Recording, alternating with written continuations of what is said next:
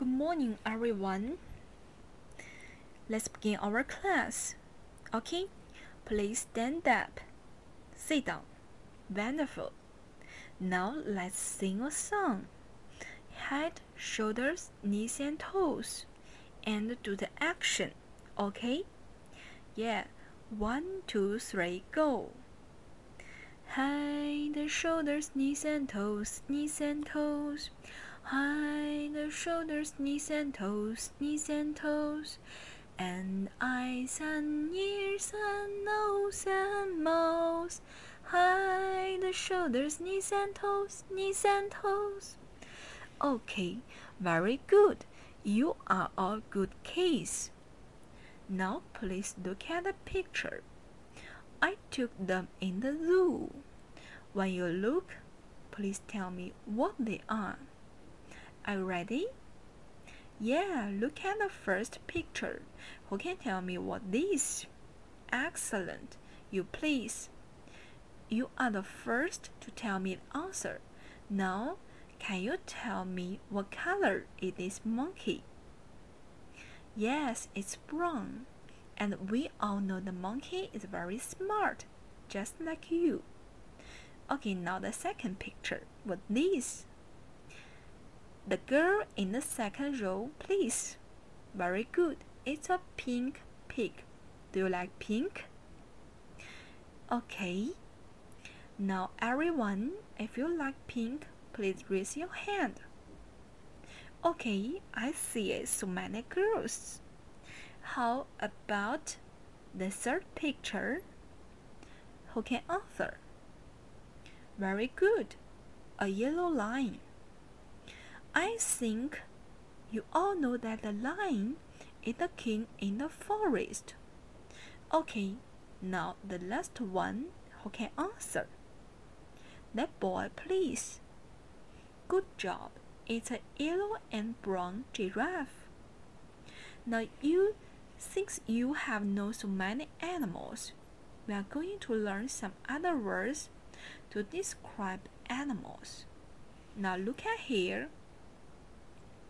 I have another two pictures. I have two monkeys. Who can tell me what's the difference between them? You please. Okay, this one is big and that one is small.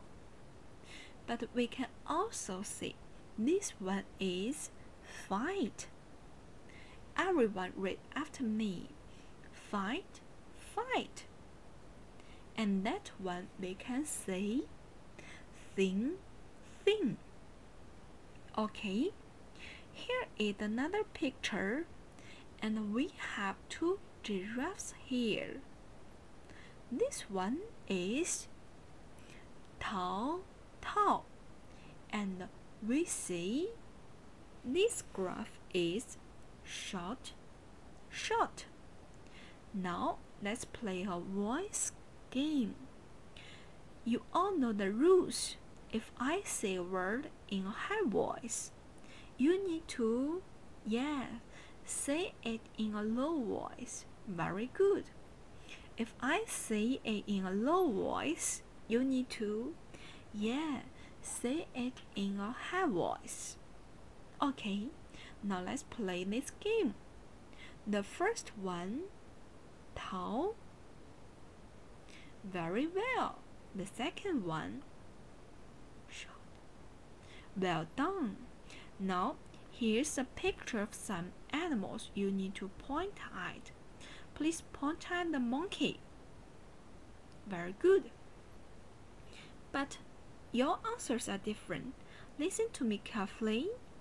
Point at the fat monkey. Yes, right. This time your answers are the same. Okay, now I will make a sentence. All you need to do is to listen to me carefully and then I will ask some of you to repeat my sentence.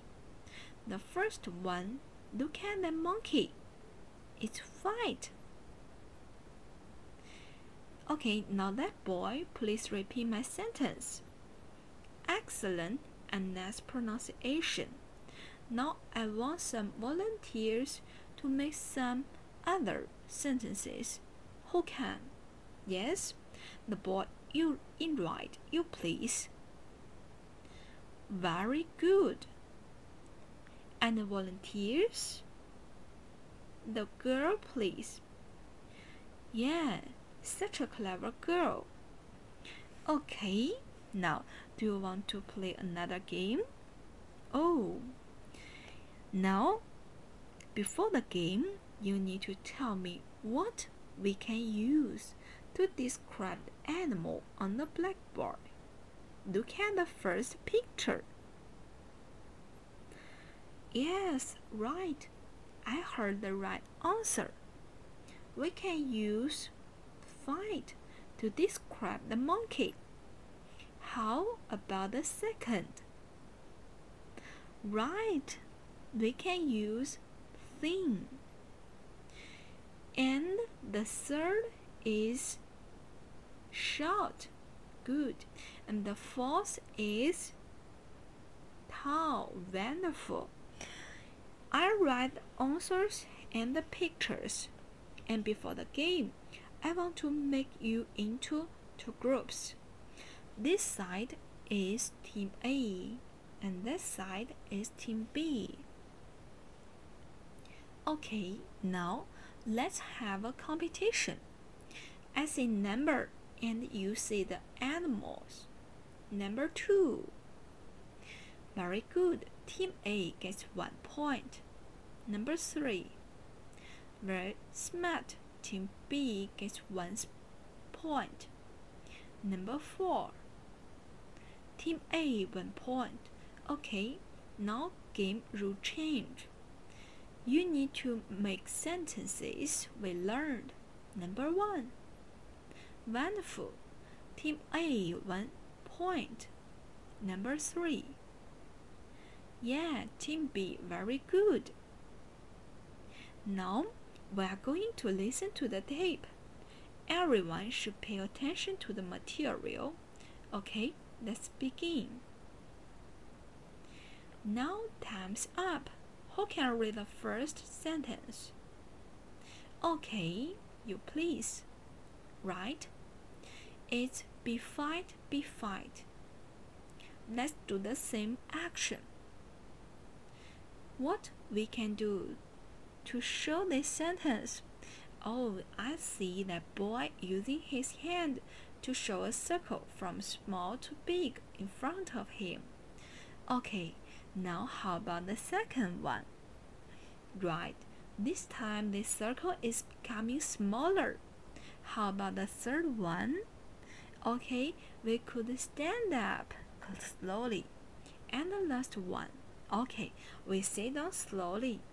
Let's check the points. Team A, 3 points. Team B, 2 points. Okay, let's give Team B a chance. Now, I will say the sentence. You do the action. I will check who is the first. Be fight, be fight. Good, Team B, one point. Excellent. Now you need to practice this game with your partner. Okay, time passed so fast. I want you all close your eyes now. And what words we learned today? Good memory and the sentence? Excellent. After this class, I want you to find some pictures of your relatives and take the pictures to our class. In the next class, you need to introduce the to the picture to our class. Remember to use the words we learned today. Class is over. Goodbye and this is my presentation. Thank you.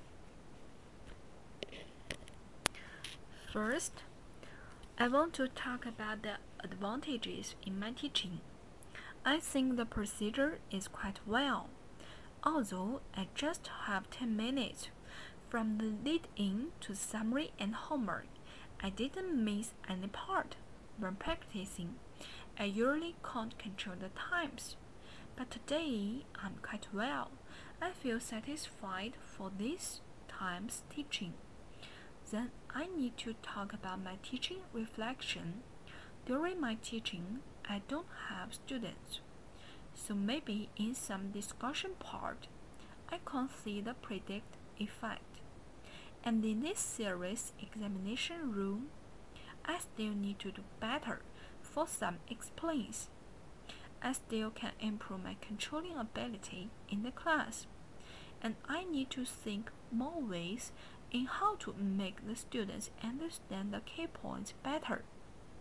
I know I have some problems in my teaching, and I need to keep learning and practicing. I still need to learn from the experienced teachers. And this is my answer. Thank you.